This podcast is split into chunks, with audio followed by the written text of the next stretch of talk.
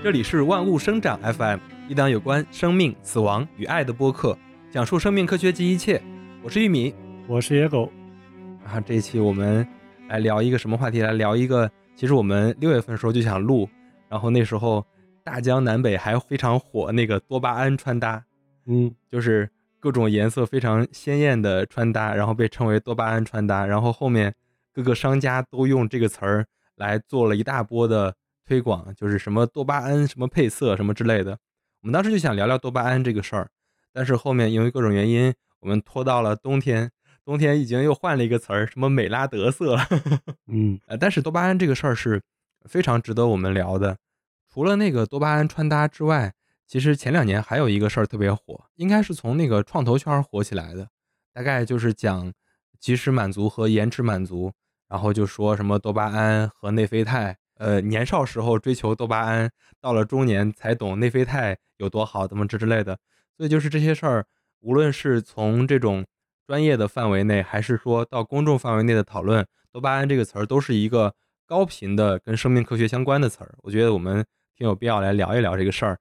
我们在准备这些资料也好，其实对我们个人也是一个非常大的一个，你说反思也好，或者说你说给自己的行为做了一场复盘。你知道你的身体里的这些神经元素，或者身体里的这些元素，它是怎么样指导你的身体在运行，然后你也可能。能从这些机制中看到该怎么样控制自己的身体，控制自己的情绪。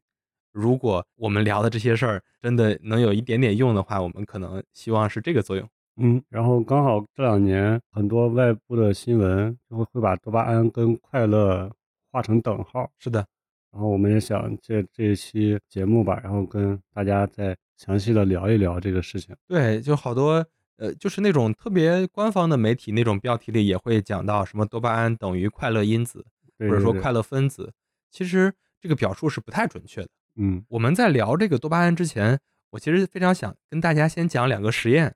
我觉得这两个实验非常有那种预言的那种启示。我先讲第一个实验哈，第一个实验是实验员把猴子。就是大脑的这个分泌多巴胺的这个区域放了两个微电极，你就可以理解，就是这个操作是为了监测猴子这个大脑里多巴胺的这个反应。然后把猴子放在这个实验装置里，这个猴子前面有两个盒子和两个灯，它的逻辑是这个灯亮，然后证明这个盒子里是有这个食物有吃的的。然后这个实验员就控制这个灯亮有食物，灯亮有食物等等这个事儿。然后这个猴子。刚开始的时候，他不知道这个逻辑嘛，他他就是随机从那两个盒子里找这个食物，然后他就发现，呃，就是当这个猴子拿到这个食物的时候，开始吃的那一刻，它的这个多巴胺就开始分泌，然后其实就能证明这个食物是跟多巴胺是有这个关系的，因为它可能拿到食物之后就会快乐也好，就会满足也好，等等，就是这些好的这些情绪反应。后来，当猴子发现了这个规律。知道哪个灯亮，哪个就有吃的。这时候，猴子的这个大脑这个反应就很有意思。它在看到灯亮之后，它大脑里的这个多巴胺就开始活跃，反而是它开始吃那个食物，就是拿到食物开始吃的时候，它的多巴胺已经不活跃了。这是第一个实验。第二个实验是个小鼠的实验，也很有意思。实验员设计了一个装置，就是小鼠前面有个按钮，它一按就会出食物，然后小鼠吃到食物，整个过程。就是有多巴胺的分泌，然后这个实验员不断的增加按的次数，就是本来这个小鼠按一次就出食物，把它变成按两次、按四次，然后逐级的往上增加，然后两次、三次、四次，小鼠也会按，但是多巴胺分泌的量就会越来越小，它直到它需要按六十四次才需要出这个食物的时候，这小鼠这干脆就不按也不吃了。其实也就是我们现在这个。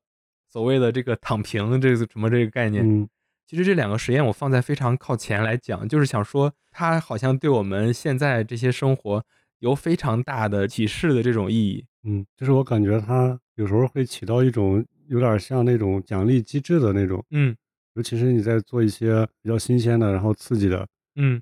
然后这种事情的时候，你比如说我们平常刷抖音，为啥就停不下来？嗯，没错。然后还有有些人他比较喜欢玩游戏，然后比较喜欢玩那种，尤其是那种极限游戏，嗯，蹦极啊、跳伞呀，嗯，像这种，然后就会感觉到很爽，嗯。虽然可能会有一些恐惧啊，但是你在那个过程当中会觉得很爽，这个嗯。爽可能就是来自于多巴胺的一个快速的一个分泌吧，觉嗯，得。嗯。好呀，就是刚才那个野哥讲了一些他的就是关于关于多巴胺这个，就是我先把这个多巴胺它是什么，跟大家稍微的做一个介绍。因为之前我们聊过一些特别专业的那种，呃，生物学的名词，我觉得可能嗯。有点那个拗口，我们再在这儿就给他讲的稍微轻松一点，或者易于理解一点，可能没有那么准确啊，就是如如果我们的听众里有一些生物学的这些专业的这些老师们、同学们，大家也可以指出我们的不当之处。但是我大概用一个非常，呃，简单的这个逻辑来跟大家说一下多巴胺是什么。大家都说这个多巴胺是快乐分子，其实，呃，多巴胺并不是让你快乐的，多巴胺它其实是一种神经递质。我给大家举个例子，就是你大脑里边有控制各种情绪的这个区域，比如说你某一块地方是控制让它快乐的，咱把大脑比成一个皇帝，或者说比成一个国王，就他就能指挥你这儿你要快乐，你那儿你要悲伤。然后这个多巴胺是什么呢？多巴胺它其实是个跑腿的太监，就是当你做了什么事儿之后，然后这个跑腿的太监就把这个信息传递给大脑这个皇上，然后这个皇上说：“哎，这事儿干得不错，那你可以快乐快乐。”它其实是这个逻辑，相当于它是个神经递质，它其实是递送某种信号的。然后它整个这个过程，你感受到或者感受不到快乐，这个太监是非常重要的，因为不经过他的传递，这个事儿大脑它感受不到。嗯。它其实是个这么个作用。但是，呃，我们总说它是快乐相关，但我其实就是从我个人的理解，我觉得它应该传递的是英文那个 happy 或者 happiness 这个单词所能代表的意思。无论是快乐、满足，甚至是幸福等等这些词儿，反正总归是个好词儿啊，它总归嗯。是一个正向情绪的一个传递的因子。对，就是当你的需求被满足的时候，多巴胺能够带来那种兴奋的快感。没错，就是多巴胺非常重要的一套驱动的逻辑，其实是欲望回路。嗯。我这儿还举一个例子啊，就比如说，呃，就是那个实验员给搞了一个小鼠，给小鼠前面放了一个迷宫，然后这个迷宫的末端，就是这个小鼠假如说是一个雄性的小鼠，它把这个末端放了一个正在交配期的那个雌性的小鼠。然后这个小鼠就能以惊人的速度和效率，以及它再一次实验之后，它能记住它的路线，就是迷宫的路线，然嗯。后去到这个迷宫的末端。所以就是它整个来刺激人分泌多巴胺，或者说让它感受到所谓的快乐的，其实是欲望来驱动的。嗯。所以我们就回到刚才说的，为为什么我说多巴胺不是所谓的快乐因子，它其实不是说你感受到什么事儿快乐，它就来递送这个信号了，更多的时候是你有了某种欲望。嗯。就像刚才实验里那个小鼠的欲望，包括我们人生中很多很多欲望，比如说你在工作中，你有一个目标是要升职加薪，你有这个欲望。然后比如说你在生活中你要买某个东西，你要等到双十一买某个东西，然后你有这种欲望。或者说你有了人生的一个目标，就像我我之前老说说有人生北极星的人和没有人生北极星的人，他的幸福感会差很多。嗯。其实就是这些事儿是非常分泌多巴胺的。而且还有好多就是那种特别不好的事情，就比嗯。如说吸毒呀，没错。抽烟呀，槟榔呀，对对对。喝酒呀，对对对。这些都是非常能刺激多巴胺的分泌，然后就会让让人觉得很很爽。对，呃，你看您还讲的非常对，就是多巴胺的分泌，我如果把它总结成欲望来驱使多巴胺的分泌的话，其实你刚才讲了非常多的，在我们现实意义里边，我们觉得的是不良嗜好，对。是非常不好的影响，它也同时刺激多巴胺的分泌，然后也是成瘾，很多毒瘾或者很多那种不良嗜好，它的原因。就是因嗯。为他做这些事儿的时候，他能分泌多巴胺，分泌多巴胺之后，他就能感受到我刚才讲的 happiness，你就嗯。能感受到快乐、幸福，然后甚至是很很爽的那种体验，所谓吧。嗯。但他其实我们都知道那些对对自己的身体伤害非常大，并且他们是之后是非常空虚的。嗯因为刚才还没有把这个多巴胺再讲清楚，比比如说，我给大家举一个非常贴切的例子，大家就能理解这个多巴胺它是一个什么。就是我为什么说它不是那种简单的快乐？就比如说喝酒这个事儿，大家如果是爱喝酒，或者说会喝酒，或者经常喝酒的那些人，他基本上会分为两个阶段。嗯第一个阶段刚开始喝酒的时候，就是你刚到，然后大家一人喝了几杯，这个时候你的身体里得到了这个酒精，这个酒精就能刺激你完成了某种目标或者某种欲望之类，因为你的这个酒精在你身体里的浓度的上升速度是非常快的，这时候的多巴胺分泌速度非常快，嗯，你感受到的是快乐，大家就在那儿很嗨谈，谈天说地，就是那种非常嗨的。然后你喝到这个酒局的后半段，大家喝的也都没那么快了。这个时候，酒精在身体里的作用是另外一个作用。酒精它能刺激你的肠胃不舒服，然后刺激你的这个思想变慢，因为酒精让你迟钝等等。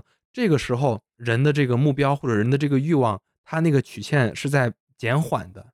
这个时候，你的这个多巴胺分泌就会急剧的下降，所以你感受不到多巴胺就是这个情绪控制的这个快乐，你嗯感受到更多的是身体的那个痛苦。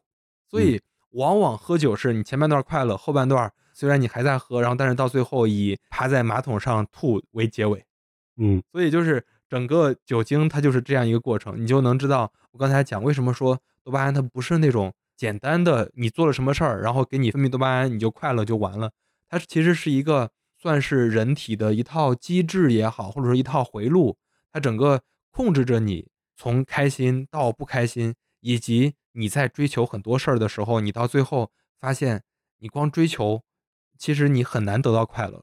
嗯，就跟嗯我们老说那个黄赌毒，嗯，就是这三个属于那种首先违法乱纪啊，对，就特别容易成瘾，嗯但是就是它确实会让人感觉到，就像我们平常自己在家里边去玩一些，尤其是就像我们过节去打个麻将呀这种，嗯为啥这么多人就成瘾？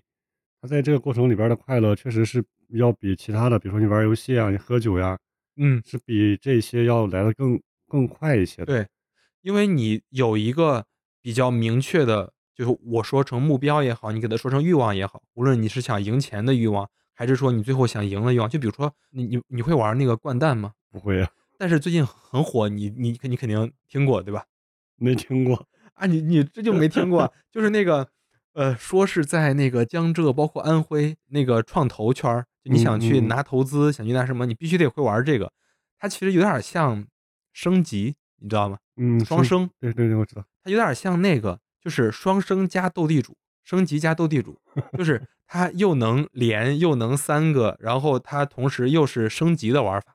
就咱玩升级，你很上瘾的原因，就是因为你有一个那种目标，我就是要从三打到尖儿，打到二嘛。咱俩是一班的，然后咱俩就是要玩通关。掼蛋也是这样，只不过人家的玩法更多，你怎么赢你就能跳一级，然后你怎么赢，然后你到最后到 ace 的时候，你要必须得你对面这两家一二名走，你才能赢，就相当于它就是那个升级有了更多的这种规则和玩法。这个事儿在那个呃江浙，应该是从安徽好像出来的，安徽还是江西啊？反正就是那个长三角地区非常的火，创投圈在玩，什么互联网圈在玩，互联网圈连德州都不玩了，就就玩这个。然后还有是公务员体系也在玩，然后包括你刚才讲的刷短视频、打游戏这个事儿，它也是类似的这种机制。嗯就是我我我给它总结成，多巴胺它其实不是获得的乐趣，它是欲望的乐趣。就是就是拥有这个事儿，对于多巴胺来说，就是从多巴胺的角度来说，你拥有什么这个事儿并不能让你快乐，而是你有欲望去做什么事儿，或者说你冲着欲望去做的事儿才能让你快乐。这是多巴胺的逻辑。对，主要是就是多巴胺的带来的这种快乐，它会驱使你做很多很复杂，然后很艰难的行为。嗯之前看过一个，是一个老师在讲，他就讲说有一个人去买一个电钻，嗯然后他核心的原因是他想在墙上打个孔，嗯打孔是因为他想挂一张照片儿，这个照片儿是他跟他伴侣的一个合影。嗯他每次看到那个合影，他就会很开心。是因为这个需求，或者叫欲望，可能欲望这个词儿总会感觉是不好的嘛。嗯你像这种情感上的这种需求啊、快乐呀，还促使了他去做了前边儿这么多动作。嗯，对，其实你讲的这个非常对，它其实是呃这个多巴胺的另一套机制。嗯，就是我们刚才讲多巴胺说欲望这个词儿，确实像野哥说的，我们把它说的感觉多巴胺跟很不好似的。它对对对，其实也不是说很不好，它也不是很好，我们不能把它特别快的给它定一个好或不好这个性啊。就比如说你你你刚才讲那个逻辑，它其实是多巴胺的另外一套系统，叫控制逻辑。嗯就是其实那个实验人员就做做实验发现，就是当你仅仅是想要，你仅仅有欲望的时候，这个多巴胺的分泌它会分泌，但是不是很多。对你什么时候能很多呢？就是你想要这个事儿，然后你还去制定了清晰的路线，你还去执行，这个过程中是你非常重要分泌多巴胺的这个过程。比如说你想买房，嗯你想买房这个事儿，或者说你要买房了这个事儿，那肯定会让你快乐，但是它这个快乐是非常的短暂，或者说分泌多巴胺的量是非常少的。从多巴胺的角度啊，但是假如说你说我想要买房，然后我明年这个时候我要存够首付，或者说我要怎么着攒够首付，然后我接下来每个月要还月供，然后我接下来呃多久要把这个房子装修好，就是这个过程会让你分泌大量的多巴胺，然后会让你特别的这个 happiness，特别的快乐。阶段性进展，没错，它它就会促使你把一个很大的目标，然后就分解成一个一个小目标，然后就嗯每实现一个小目标，你都会很快乐。是的，就比如说有一件事情我想去做，我从来没有得到过，其实你也不会分泌很多的多巴胺，就是非得让你去做。没错，但是你一旦得到过，就像刚才说的玉米说的那个小鼠的实验，嗯，它是因为它分泌了之后，它能得到它想要的东西，所以它就它后边就会越来越依赖于这个东西。嗯为啥说成瘾是一个非常让人难以戒断的事情，就跟嗯黄赌毒一样。你如果从来没有沾过，其实你对这个事情，嗯，你体会不到那个快乐。嗯，但但是不是不，你你咱这儿有点危险，黄赌毒的快乐最好还是不要体验。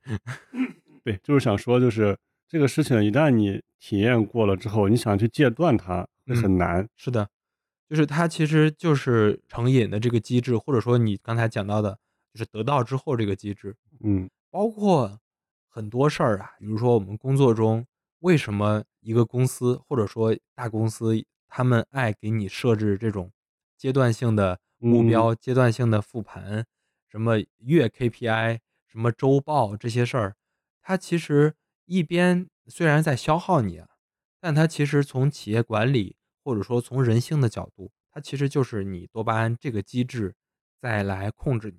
就是我之前还跟我同事聊过一个事情，你看，像我们这就我们老板虽然不是特别有钱啊，但是也嗯。挺有钱的。嗯。就是说他为啥在有了人生第一次财富自由的时候，嗯，他还是会继续选择创业，苦哈哈的创业对是吧？是的，就是因为，哎，他突然感觉，哎，我挣了一个亿，我很快乐，嗯，然后他就会接着挣第二个亿，嗯他就是不断的在，相当于是在重复自己第一次财富自由的那个感觉，他是嗯在寻找那个快乐。或者说他不光是重复，他甚至是更更对对对更更快乐比比如说他他做了一个市值十个亿的公司，我想做一个市值百亿的；他做了一个年营收一个亿的公司，我想做一个年营收对十亿的。那他是一个那种阶段性的快乐，所以就是很多创业者都是连续创业者。对，就是当然，连续创业者这个词儿，它它是指创业失败了又创业，也有很多那种就是哪他已经成功了，他已经在创业他已经是我们心目中的成功人士了，他已经上了什么富豪榜的排名了，但是他还要去做创业的事儿。就是我们很多人都会说说那些已经有权利、已经有财富的人，怎么不去享受人生呢？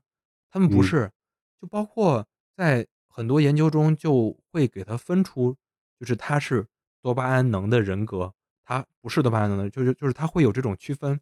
就比如说那种多巴胺能的人格，他就是爱去冒险，爱去追求欲望，就是制定欲望、追求欲望，这是他最让他感受快乐的事儿。嗯，你看那个马爸爸跟张一鸣，就是嗯那种对比比较鲜明的。嗯，马云到后期还是那种非常有创业热情的。对，你看人家张一鸣三十多岁退休了，就证明这个事儿给他带来的快乐，可能没有其他事情给他带来的快乐更快乐。没错，有些是创业型人格，有些是科学家型的。嗯比如说他是个做程序员起家，然后他就是可能研究科学这个事儿能让他更快乐，包含我们说大一点儿，比如说如果检测美国人的多巴胺的这个分泌的这个能力和日本人的这个能力，美国人会要更高一点，就是因为美国它是个移民国家，嗯他就是爱冒险，爱出去来追求自己的欲望。他本来也是从欧洲，从那个英国、西班牙那边底层，或者说非常想要冒险、想要改变的人，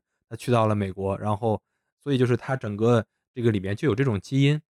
当然，这是一种说法，就是从我个人来说，但是我觉得可能还跟很多会有其他的区分，比如说文化，比如说各种生活习惯等等，我觉得可能还还有区分。但是这样想，就是你一个地区域性的文化形成，其实也是跟你早期聚集在这里的人，他去做某些行为，会不会让他得到满足，有很大的关系。嗯，然后呢，我觉得我们讲到这儿，其实大家对这个多巴胺大概是能理解的，相当于它是一个小太监，它能来传递你做了某些行为之后，一些地质传递给大脑的相应的区域，能让你感到快乐、幸福，然后兴奋，甚至是成瘾等等这些嗯事儿。嗯，但是其实我们刚才讲了它，无论是这个欲望机制，还是说我们它有控制机制，我们其实刚才都呃没有讲另外一套跟多巴胺息息相关的呃一个系统，就是多巴胺它其实跟有一类分子是相对应的，我们给它叫当下分子，它里面包括很多类型，包括我们刚才在前面提到的内啡肽，其实还有血清素、催产素等等，就是这些它都是当下分子的一种，它跟多巴胺是另外的一个类型，但它其实跟多巴胺的这个性质是一样的，它也是给大脑传递所谓的快乐、幸福、兴奋等等，就是刺激大脑产生这样情绪的一些神经递质。但是它跟多巴胺的不一样是，多巴胺是靠欲望、靠目标、靠那种追求冒险来形成的，但当下分子，包括内啡肽、包括血清素、包括催产素等等这些，它其实是靠呃抑制疼痛，就嗯。是它有点像吗啡在大脑里边的这些作用机制，它其实是靠这个镇痛或者说抑制痛。那我有一个，就我觉得大家都非常能理解的，就是长跑，嗯。就是我们自己平常跑着玩，不说比赛啊，嗯。就是我们平常去锻炼身体去跑步，然后你会跑个几公里之后，你其实身体是特别疲惫的，嗯，但是停下来之后会有会有某一个时间点，你会觉得特别的轻松，没错就是就是神清气爽那种感觉。对，这个主要就是内啡肽在起作用肽的对在起作用。是的，就就像长跑，其实对人体来说，它其实是呃你做了一些伤害你身体的事儿，但它其实呃通过抑制疼痛这个事儿，或者说它刚好是来刺激内啡肽，或者说刺激当下分子的这个分泌，嗯然后它同时也会让你的大脑感受到快乐，或者说让你的大脑指令你感到快乐，等等。就是呃，我们就怎么区分这个事儿啊？其实也很难来区分，因为你到最后感受到都是快乐。但我们给它叫当下分子，它其实最好最好的理解就是，我停止去想远的目标、远的欲望，我就关注到当下的事儿。就比如说，假如说你现在一直在想买房这个事儿，你想的多了，可能到最后会让你焦虑。然后你关注你当下，你可能去做一餐饭，嗯或者说你去创造点什么，或者说你去骑个车，你去跑个步等等这些事儿，它都属于能让你这个当下分子分泌，然后让你感受到快乐的行为，然后它整个这个机制就会来运行。嗯并且这中间最有意思的是，多巴胺它其实是抑制当下分子的。嗯就比如说你晚上想去，就是你晚上已经定好了，你们团队要去吃大餐，然后这个时候你中午在吃的那个面条或者米饭，哪怕你之前觉得很好吃，这个时候你肯定会觉得没那么好吃了。然后比如说你已经想好了要去的目的地，你其实是很难来欣赏沿途的这些风景的。或者说你再极端一点，就比如说你想了要追寻新恋情，这个人他甚至和当下的这个伴侣在做爱的时候达到性高潮的时候，他的快乐的这个值也是要比之前要下降的，因为毕竟那个时候是人可能是最快乐的那种快乐，然后它也要 也要下降。所以就是嗯说，整个这个多巴胺它跟这个内啡肽还有一个相互抑制的这种机制，呃，不也不也不是相互抑制，应该说是多巴胺会抑制当下分子的这个产生。它其实有点像那种共同的作用，就像刚才刚才你说的那个买房，它是一个嗯非常长期的一个一个过程。嗯但是你在去做这个事情的时候，你需要一定的时间、精力还有体力吧，嗯然后你才能去完成这个目标。然后你在这个过程当中，你会感受到压力，甚至有时候会感觉到痛苦。其实这个过程当中，就是内啡肽也一直在分泌，它虽然分泌的会少一些啊，但是它也在分泌，然后它也会促进你最终达成了那个目标之后的那种快乐。是的，没错。其实刚才野哥讲的就是有关这个多巴胺和内啡肽，还有一个问题是，我们很多人觉得，呃，我们到达了某个目标之后，我们就会获得相应的这个快乐，或嗯者说，我们我们追求目标，一一直追求目标，你就能一直获得快乐。其实这个事儿，呃，是其实没那么可行的。我我可以还还给大家再举一个实验的例子啊。嗯你还记得我前面讲的那个小鼠的那个实验嗯吗？就他按那个按钮，按到很多次之后，他就不想按了，躺平了那个实验。他那个实验设计其实很能看出来多巴胺是怎么样在作为的，或者怎么样在作用人体的。就是那个实验员把小鼠分成了两个对照组，一个是正常的小鼠，一个是打了多巴胺抑制剂的小鼠。你可以理解，一个是正常分泌多巴胺的，一个是不分泌多巴胺的。然后两个对照组之后，这个小鼠都是饿了好多天，所以它非常想要食物，然后并且用的那些食物都是它最爱吃的，嗯什么糖很多、爆米花什么之类的都最爱吃。然后用按钮，然后和食物来刺激，发现多巴胺正常的那一组小鼠按的更多，哪怕是我刚才说的，就是它每一次需要按六十四次才能获得一个食物的时候，那个有多巴胺正常分泌的那个小鼠那个组，它也是按的更多的那一组。然后，呃，那个没有多巴胺分泌，就是打了多巴胺抑制剂的那个那个组，它总是按的更少，他甚至到了比较多的次数的时候，他他干脆就不按了。就是就是没有目标，不知道按这个最后能得到啥。对，呃，就是他不光是没有目标，就是或者说这个事儿是很能反映现实，就是有关人生你有没有目标，你的这个工作你有没有意义，这个意义是对于你自己的，嗯，不是那种公司赋予你画大饼那种意义。就这个，我觉得可以简单理解，就是多巴胺可以理解成跟目标高度相关的，你叫它激素也好，你叫它地质也好，等等。就是我觉得这个事儿是跟目标高度相关的，并且有没有目标，我觉得是人生状态完全不一样的两种状态。然后这个实验后面还有更有意思的，就实验员把这两个组分别又增加了一个对照组，嗯增加对照组之后，就是把这个小鼠都喂都喂得很饱，就是喂得很饱之后，实验员是想看一看，就是当这个小鼠没有饥饿感，就是它没有这种生理需求的时候，它是怎么样行为的。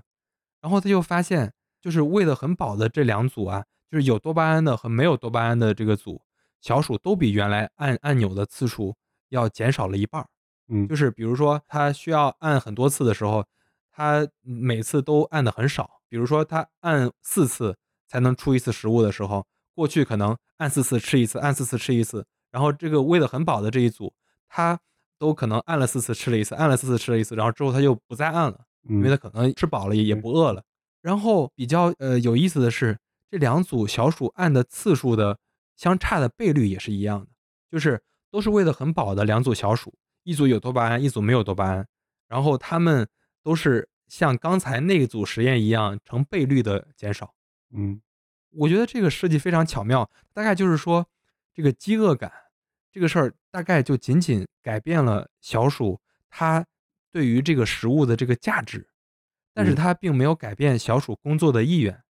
这就是跟我们刚才聊的那个创业那个事儿，或者说就是工作积不积极那个事儿，嗯，就是假如说他就是一个有多巴胺能的人，他不管自己有没有钱，他不管自己现在是不是处于那种所谓的饥饿状态，他都能更有意愿的去努力去工作。嗯所以就是也很能理解那些有有钱有权的人为啥还在努力那种感觉。嗯，就是郭麒麟说：“爸爸的快乐我们体会不到，然后我们就努力的去体会到。当然，真的体会到了之后，就有些人啊，就可能会想要更快乐，有些嗯。人可能就到这儿了。是的，这个我我之前发过一个微博，我说这个世界上只分为两种人，一种人是就是一直战斗，嗯。一种人是战斗，为了有一天可以不战斗，因为我觉得战斗这个词比努力那个词更贴切。这个就是像刚才说的那个，就是我树立一个目标，然后达到它，然后对嗯。每个人的影响是不一样的，这个。可能是跟他的价值观有很大的关系的。是的。所以你看，就即便他到最后，他成功之后，他不愿意再去奋斗了，其实也是多巴胺在分泌，就是告诉嗯。他你不奋斗会更快乐，在那个阶段啊，嗯。不奋斗会更快乐一些。嗯，并且我觉得这个事儿跟社会阶段有非常大的关嗯。系。就比如说，特别是这两年，大家都在讨论，就是为什么是内卷、躺平这些词儿在互联网上盛行，大家都在讨论。我觉得跟我们的社会阶段有很大的关系，我们不可能像过去一样保持就如果拿 GDP 举例子的话，不能每年保持百分之八、百、分之十那种增长速率了。我们现在就是百分之五甚至比百分之五还要低一点左右的这种速率。就是嗯。当这个速度下降的时候，人可能你不能像原来那样追求快乐了。就是以前我们老说啊，以前我们就特别是像在大城市工作的人，我们是不能接受我工作了一年我不涨薪的。嗯。是吧？嗯。我不能接受我工作了一年，比去年住的还差。嗯。我不能接受今年的年终奖比去年少。但是我觉得从疫情开始，这这这三年、这两年，大家慢慢接受这个事儿了。就是你其实是虽然是被动接受的，但你其实只能默认这个事儿它就是要发生。他其实就是我我身边有一个例子，就是他在三年前吧，就是疫情前，他的工资可能还不到10000。嗯。然后疫情这几年，就因为他工作原因啊，就工资好像涨得挺多的。嗯。然后现在因为公司要要调整、要裁员，因为在公司也干了好久了，将近10年了，然后就想给他一个机会，但是前提是要降薪。嗯。然后给他降了百分之二十。就是他现在降完薪，其实比他疫情期间还高了很多。嗯。但是他就是死活不能接受了现在。是的。就很奇怪这个事情，就是我们前几天见面还在聊这个事儿，原先还是在北京，现在嗯。相当于他降薪百分之二十在在天津。嗯。这个就很因为没有发生在就没有发生在你自己身上啊，你嗯。不知道到底是一个什么样的感受，但是他确实非常坚定的就是觉得不能接受这个事情。没错，我我自己真觉得你这种事儿，我们现在得学会接受，因为嗯。这种事儿可能会越来越多。我老说我们能对标的国家其实有很多，很多国家都经历过百分之八、百、分之十的那种增速，然后慢慢的你就是会下降。因为我别的不说，你现在你已经到了某个阶段，你的你就不是你就不可能会继续快了。你从100到从一到一百跟你从一百再到一百二本来的这个就会不一样。就是从一到一百是很快的，是嗯。从一百到两百其实就觉得还行。呃，不过也不能这样对比，你这样因为在人的心里边，从一到一百是一百倍的这种增长。嗯。你你就是这样比的话，我应该是从一百到10000可能快嗯。乐才是跟对。最初的那个快乐是一样的。是的，就是你从一到一百是到一百了，你从一百到10000，它虽然倍数还是一百倍，但是你你。你的你的这个中间的差值是九万九千九啊。对。就是对，人得接受这个。嗯，当然我们在这儿也不是说就是接受就是躺平，我觉得我今天讲的这么多，它其实就是讲了一个机制，就是你你的这个机制，你如果只用多巴胺的欲望机制的话嗯。我觉得往往人是会走入歧途的。对。就是你不断的追求目标，不断的追求新目标，我不知道你身边有没有那种谈恋爱老换女朋友的，就是男生啊，老换女老换女朋友那种人。我觉得那样的人，就是从我的角度理解，他其实就是被欲望机制控制的人。对。可能每一个人他也都投入很大的精力怎么着怎么着，但是他到最后，他并不在跟这个对象、跟这个伴侣相爱的这过程中获得快乐，而是在我得到之后我就想换掉，这嗯个过程中得。到快乐。就是于谦儿老师说的都爱，对。也都不爱。哎，反正反正还有还有很多啊，就比如说，我觉得我我们现在那个那些短视频嗯。我们在刷这个短视频的过程中，我们就是被多巴胺在控制。你每换一个，你都有一个新鲜的。现在人家这些厂商们，人家这些系统们已经给你做到了，你用最简单的一个动作就可以换到一个完全新鲜的事儿，完全新鲜的视角。然后你你就不停的看，包括我自己也是，我自己很很多时候我晚上刷个不停，可能你嗯你你不知不觉你都就到两点了。你到第二天，或者甚至你关掉手机的那一刻，你满满的都是悔恨。嗯。其实这儿我我想插一个，就是我今年特别赞同的一个观点。嗯他说这个能不能吃苦，嗯不是说我能接受我每天早上四点起，然后每干一天体力活，然后特别累，然后我吃的嗯也特别不好。其实这不叫吃苦，吃苦是当你在刷抖音的时候，你停不下来的时候，你可以马上停下来。嗯这个其实是在吃苦，就是精神上的这种苦会比你身体上的苦更难以精神上的更算吃苦。对，就精神上的苦可能比身体上的苦更难以让人去控制。嗯然后所以他就说，我们总说自己很累，每天工作很辛苦，然后吃了多少苦，其实并没有，你是在做你还喜欢的事情。嗯然后等你啥时候再做一些让你上瘾的事情，然后你去控制你自己不去做，这个嗯才是在吃苦的一个过程。就就对啊，就像我刚才讲的，就是你在刷视频、刷短视频那个过程中，你其实是感受到快乐的，你那个过程中，但是你感受到的快乐，它其实如果从身体机制中反映的话，你就是被多巴胺裹挟的快乐。对，那个快乐对于人来说，它是它是不良的，它是不良性的，就是你可能会无边界，然后你可能会无止境。所以就是我经常会讲，我说，假如说我们一直在追寻各种各样的所谓的欲望的时候，你到最后是感受不到那种能让你就是安下心来的快乐。就是非常充实的快乐。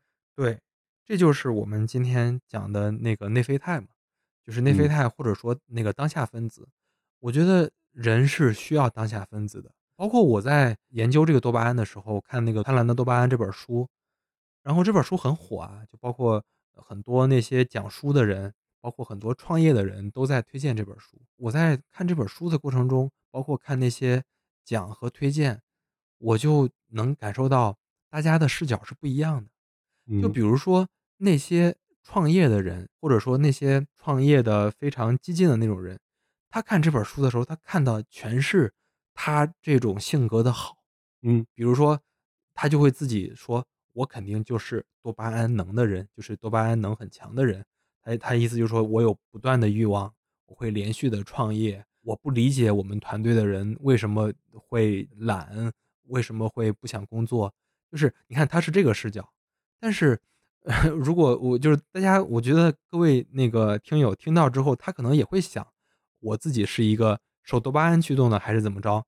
嗯所以就是回到刚才讲的，就是我说那个我们现在处于这个经济可能就是不是能那么快发展的这个阶段，我们从自身来讲就是要做好调节。是怎么调节呢？我觉得最好最好的一点就是你能调动起你的当下分子。你就是这个当下分子这个词，我觉得起的名字非常好。你就是要多感受当下的事儿。我给嗯你举一个很简单的例子，就比如说，嗯，就比如说你在看那个短视频，或者说你在看那个玩游戏或者怎么着吧，就是那种停不下来的那种欲望，这种时候你就在中间停一下。你怎么停呢？你就是去做一点儿非常当下的事儿，哪怕是你去扫扫地，就是你可能在家躺着，然后你起来扫两下地，你这个时候你就会能特别明确的感受到，你扫地，然后把这个地扫干净之后，把垃圾倒了之后的那种获得感，和你刚才那个相比，那个更强。就是你你你整个你是有一个完全的对比的。对对对，嗯，我一般是这样处理的，嗯，就是我一看十一点了，然后我就去洗个澡，嗯，就洗完澡之后那种感觉，然后你就回来之后你就对，你不会再想着我在这儿刷是的是的然后就放那儿就睡觉了对，你就会感觉到哇，我洗澡这个过程，因为我们我我们坐这儿空想的时候，你肯定觉得刷短视频比洗澡快乐，刷短视频比那个扫地快乐。但是你真做了之后，你就能你的大脑是很聪明，你就像我比喻的，你大脑是皇帝呀，嗯你你大脑是很清楚你哪个更快乐的。比如说那个《贪婪的多巴胺》那本书的那个译者，人家讲了一个很有意思的故事。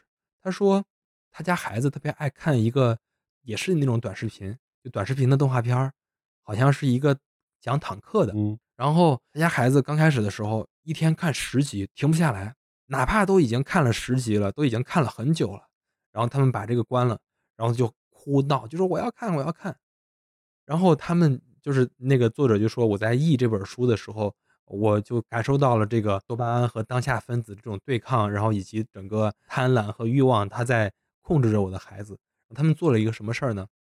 第一个是做了预期管理，就是说你这个提前跟他说，每天只能看三集，就是你还还没开始看的时候，你跟他说你每天只能看三集，降低他的欲望。对，第二是我觉得做的非常好，就是每看一集先停一下，就嗯别马上就跳到第二集，先停一下，然后跟他说还剩两集了，然后看到第二集了，跟他说就剩最后一集了，然后这是第二部，然后第三部是他那不是坦克吗？他每看一集，然后他妈就带着他孩子去画坦克，把刚才看的坦克给画下来。嗯嗯嗯，然后他还买了一些乐高或者什么积木，我就那种拼图。然后每看一集，他就带着孩子去拼一个坦克。然后这三部都完成之后，特别神奇。他孩子现在主动看一集之后说：“我先不看，我先攒着，嗯我先不看。”就是就是他很能明白他在创作的那个过程，他在做画图，或者说在摆积木，或者说在搭那个乐高的时候，他获得的那个快乐肯定比他再看一集要快乐。就是这个事儿真的是不能想。你比如说，我们都挺直觉的觉得，我们躺着看电视肯定比动手要快乐，但其实这个事儿是反直觉的。你做了，你就会知道，你做的时候比这个快乐。就是它更像一个那种戒断机制，就是嗯你不能持续的用一种非常低频，就是我觉得啊，就是嗯相对来说它是一个低频的多巴胺一直在刺激你，嗯这样就容易感觉你好像就是至少在当下这一刻你是成瘾的，嗯所以就一定要就是让它成不连续的。嗯你比如说我抽烟这个事情，就是我曾经试图戒过一段时间啊，就是，但其实我是成功的，其实我是戒了一段时间的。嗯怎么戒的？就是我今天抽，然后就说我明天不抽，然后后天要再抽，然后到大后天我就说，哎，那我这能这一次能不能三天不抽？嗯再到后来也不是说不抽啊，就是还是会想，但是也嗯没那么就觉得也还行，就是嗯没那么快乐。就是我就接着野哥抽烟这事儿往下说啊，就比如说我们怎么样来让我们发现自己是被欲望裹挟的这个事儿，然后你想办法来中断它，或者像野哥讲的戒断它，这个事儿可能能让我们的这个生活会变得所谓的更有价值、更有意义吧。就是你只有知道了你在做这些事儿的时候，其实并不是你真的想，而只是多巴胺的这套机制在作嗯祟。对我我我我觉得这个事儿非常重要。对，嗯所以你其实你不做这个事情也没啥影响，真的就是从身体的本身的一个状态来说啊，就无非可能会有点儿不太舒服，就是因为它激素不分泌嘛，就本来你应该分泌你挺快乐的，现在没分泌，嗯至少没啥伤害吧。嗯除了那些黄赌毒这些，可能会有一些确实会产生一些对身体产生一些危害，嗯突然戒断啊，嗯其他的大多数都不会有的。嗯，因为我们刚才讲了，就是我们整个这个多巴胺它欲望裹挟的这个事儿，我我们总说，在这个所谓的经济下行的这个阶段下，我们要多感受那些当下分子给你带来的这个快乐。这个快乐它其实是需要和多巴胺相结合的。为什么呢？因为如果你仅仅是追求当下的那个快乐，就是你的行为只刺激当下分子的话，那人往往也会走向另外一个极端。举一个特别宏观的例子，我自己觉得这个事儿跟多巴胺和内啡肽和有有非常大的关系。就比如说，现在全世界都在盛行保守主义，嗯包括你看到美国的特朗普盛行，然后最近我就看那个国际新闻嘛，到处都是特朗普，就是美国的特朗普，然后阿根廷有特朗普，荷兰有特朗普，然后以前英国那个前首相不是也被说成特朗普，然后那个意大利那个新总理也说跟特朗普的这个事儿相关，就是比较相像，整个相关。但是他们最主要出现的这个特质其实就是所谓的保守主义，他要，呃，本国优先。比如说特朗普说的“美国再次伟大”，说意大利人说的“意大利人优先”，然后荷兰这个新胜选的这个人说的也是拒绝难民等等。就是这个事儿，它其实就跟我们刚才讲的这个多巴胺，它其实是相悖的。就比如说多巴胺分泌正分泌比较旺盛的，就是那些人往往是自由主义的。嗯。自由主义，然后所谓的进步主义，然后所谓的开放的，往往也是比较有创意的。我我在这儿不是说政治上左倾右倾更好啊，我只是说，假如说你仅仅，呃，只是那种关注当下分子的话，他可能会陷入到另外一个极端。这个另外这个极端，就是你陷入到一潭死水中，你的生活、你的工作都没有目标，然后你的没有自我驱动力。所以那个多巴胺多的时候，它往往也会出现问题。就是那个有句话说，多巴胺追求的是更多，它不追求道德。所以就是很多为了某些目的，为了某些目标不择手段，包括犯罪犯法，包括发动战争的，它可能嗯。就是多巴胺来驱动这个事儿。哎，其实说到这儿，就是我一直觉得这个多巴胺的分泌，它其实是受整个社会环境的影响，它是会嗯，改变的。没错。你看原先我俩还一块儿参加过那个成功学的培训，嗯。早几年在经济快速发展的时候，这个很流行的。嗯。也不知道那些学员到底成功的有多少啊，但是你至少看他现场，他很兴奋，他很嗯，快乐。嗯。我不知道他们回去之后会不会也会觉得好像这个课没啥意义。嗯。但是至少当时是这样的，然后有好多人也在那个时候，他抓到这个机会，他也非常的成名。嗯。他们这种还是真的是既名利双收啊，嗯。当时啊。但是你看现在这两年，先不说政策上对他们有没有限制，但是这嗯。两年在整个大环境都不好的时候，人们周围都在讨论这些，就说：“哎，这几年经济形势不好，不适合创业。”慢慢的我感觉这种对成功学的这种，或者说对创业的这个感兴趣的人，他也在群体也在变少，其实。嗯，没错。我觉得成功学的那个课，人家从设计的时候我们之前老说是心理学啊怎么之类嗯。的，有人也从进门儿，然后到整个那套规则，然后他怎么限制你不能自我表达，然后怎么样限制你，让你就在他那个体系里对。玩儿。然后包括他给你饿你，中午了还不让你吃饭，还多让你待一会儿，然后以及那个让你早上特别早就起床等等这些事儿，它其实都是让你的自由意志减弱，你就必嗯。须得听他的。还用那么激昂的音乐，那么大的那个麦克风的音量，就在刺激你，就在说怎么着，然后还用那种竞赛的。它其实也是把这个多巴胺给你的这个刺激是研究的很透的。就像现在的早些年的会销。嗯，是的。嗯，传销更过分一些啊，就嗯。我们说合法的，就像早些年的会销，然后像这两年比较火的直播带货。直播带货。差不多，真的差不多。就包括人的这个消费这个事儿，就比如说你你怎么样能减少你的这个盲目消费啊，就就就是我也是听的一个非常简单的办法，你就加到购物车里。对，对对，我现在就是这样。对，很多人都说你加到购物车的那一刻，你的这个快乐已经基。本上完基本上满足了。是。你你再过几天来看，你都会发现购物车里你加的都是什么呀，你就会删掉，然后你就会嗯。减少你这个消费，减少你这个冲动消费。冲动消费。我嗯。今年双十一，我就想着，哎，不行，我得给自己买点啥。嗯。然后因为因为你不能一个一个买嘛，就嗯。等着凑他那个满减，然后我就看了好多，然后看了我就加了购物车。嗯。然后结果双十一我就买了一盒袜子。嗯。就把其他的我都发现好像也没啥用。嗯，不是，哎，你你说这一点，人家拼多多聪明，你知道拼多多是没有购物车的。啊。就是相相当于减少了这一步。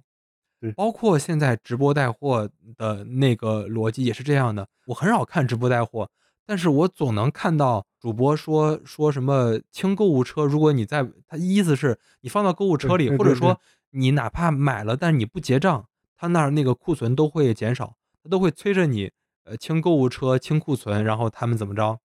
嗯，其实这个就是在对抗你的那个就是咱们刚才讲的那个方法。就是在调动你的冲动消费的那个快感。是的。因为我们刚才讲了很多这个多巴胺如何影响人，就是我们更多的是在看比如说我们讲了那么多实验，那么多例子，都是在讲一个事儿，就是我们这样的行为对应的多巴胺后面的机制是什么。但是我们好像少说了一点，就是我们该怎么办。其实我们刚才最后聊的这一部分有涉及到啊，但是嗯。我可以讲得更清楚一点儿。就是人是需要多巴胺的，我们刚才讲了那么多，无论是目标也好，还是欲望也好，还是说它整个那套控制机制，你需要把你的这个目标拆解，你才能获得最大的这个兴奋的那种感觉，它能促进你可能获得很多东西。然后我们也讲了，我们需要内啡肽，我们需要那个当下分子，就是你必须得停下来，或者说你干一些非常当下的事儿，你才能获得不一样的快乐。你光从光从那样获得的快乐，你到最后往往是走到一个极端，无论是成瘾，还是说你你无法控制自己。就是多巴胺还不能说就是被抑制。嗯。如果我们缺乏了这个多巴胺的分泌，它其实是会影响到我们整个人的精神状态。嗯。就是好多抑郁症呀，嗯。就甚至狂躁症呀这种，它对。其实都是因为它多巴胺分泌不够。呃，对。包括还有一些就是说这个病，就是双向情感障碍这个嗯，病。对对对。说美国人最多嘛。嗯。美国人这个双向情感障碍大概占百分之四就其他国家，比如说日本，比如说咱们国家好像都是百分之零点几。就是就是应该就是他的多巴胺分泌一会儿太旺盛了，一会儿太那个什么了。当然也不能太旺盛，嗯。太旺盛容易造成精神分裂。就 是亢奋嘛。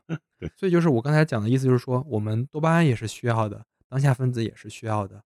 然后我们怎么样来做到最好，就我们该怎么办？就是当我们发现我们被多巴胺裹挟，我们发现我们的欲望机制正在作用的时候，我们要怎么办？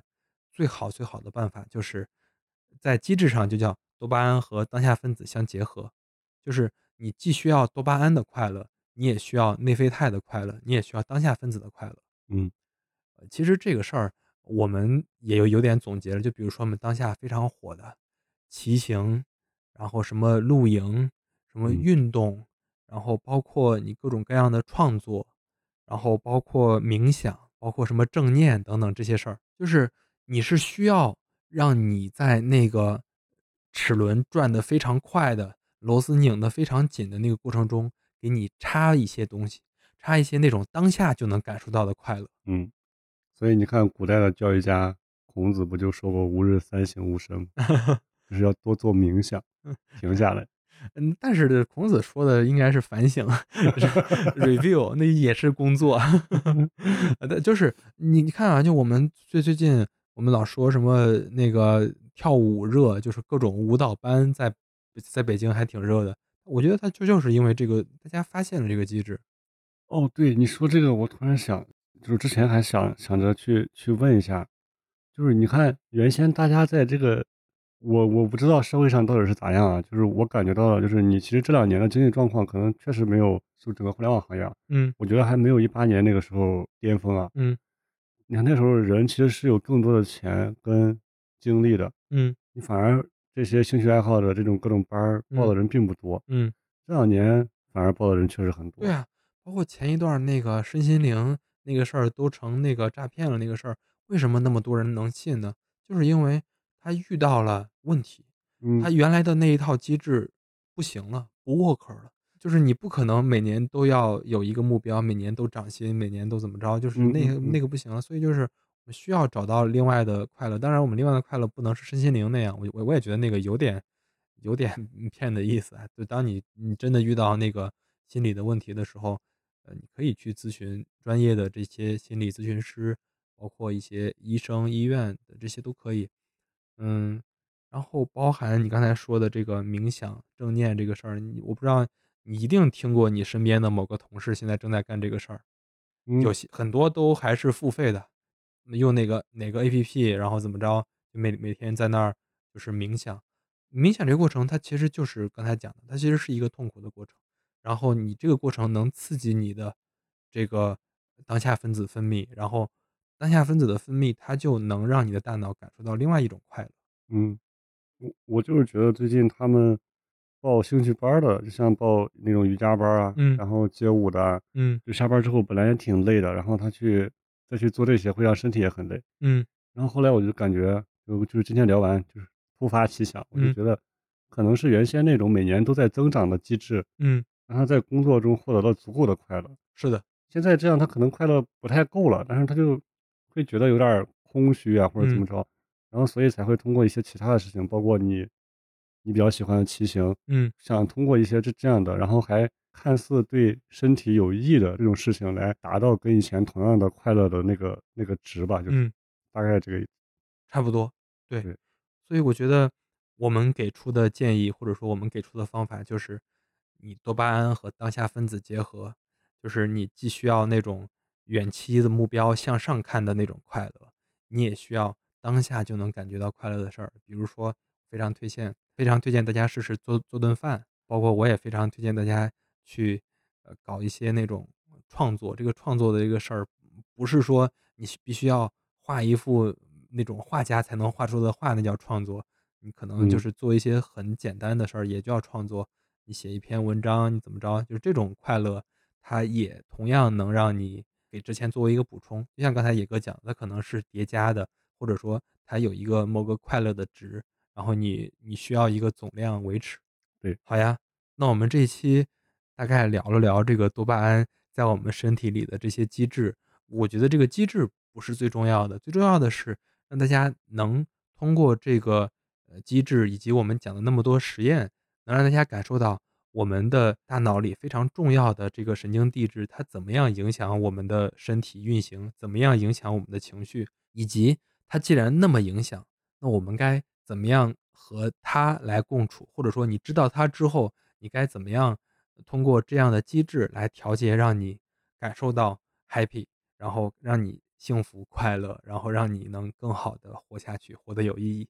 对，然后如果你觉得你自身多巴胺分泌量不是很足，然后不是很快乐，就是以我的经验啊，我也不太建议大家搜一些药物类的。要不然就是你买不到的那些东西，就是你能买到的这些药物，市面上是有这些现在应该都是注射的。但是这种去通过这种注射的形式，或者是口服形式的这种多巴胺，它跟我们大脑自身产生的那些多巴胺是它不能融合的。嗯。就是这种东西它不能通过血脑屏障，所以它的作用是完全不一样的。也也不能说完全不一样，是不太一样的。没错，就是这个事儿，它可能不是通过偏方来解决的。对。就包括我我们现在有点太着急了，很多事儿都希望有一个又灵又快的这种东西。包括想减肥，可能去找什么药，我们我们前面也讲过一期有关自美格鲁肽的事儿，大家有兴趣可以去听一听。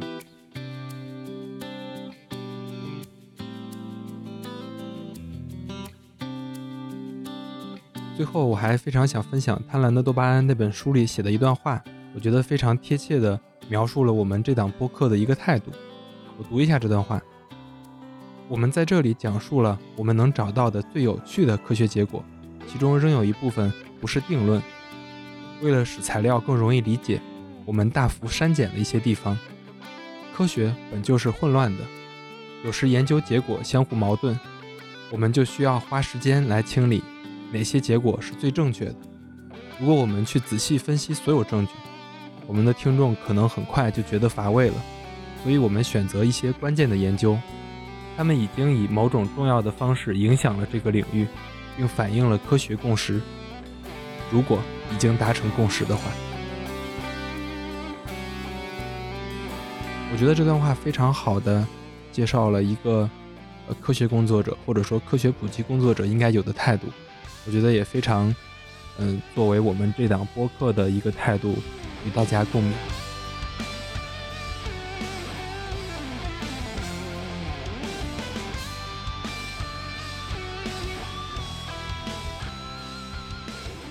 然后我我觉我觉得我们讲的也差不多，我们这期大概就到这儿。然后大家如果感兴趣的话，可以在小宇宙以及各个平台来收听我们的这个节目，也非常推荐大家。把我们的节目转发给自己的朋友，如果自己非常感兴趣，想继续加入我们，如果大家对生命科学领域，包括对健康、对各种事儿比较感兴趣的话，也非常欢迎大家加入我们的听友群。然后在小宇宙的各个呃板块，应该能找到我们听友群的那个方式。嗯，然后我们今天大概就到这儿。好嘞，好嘞，嗯，拜拜，好，拜拜。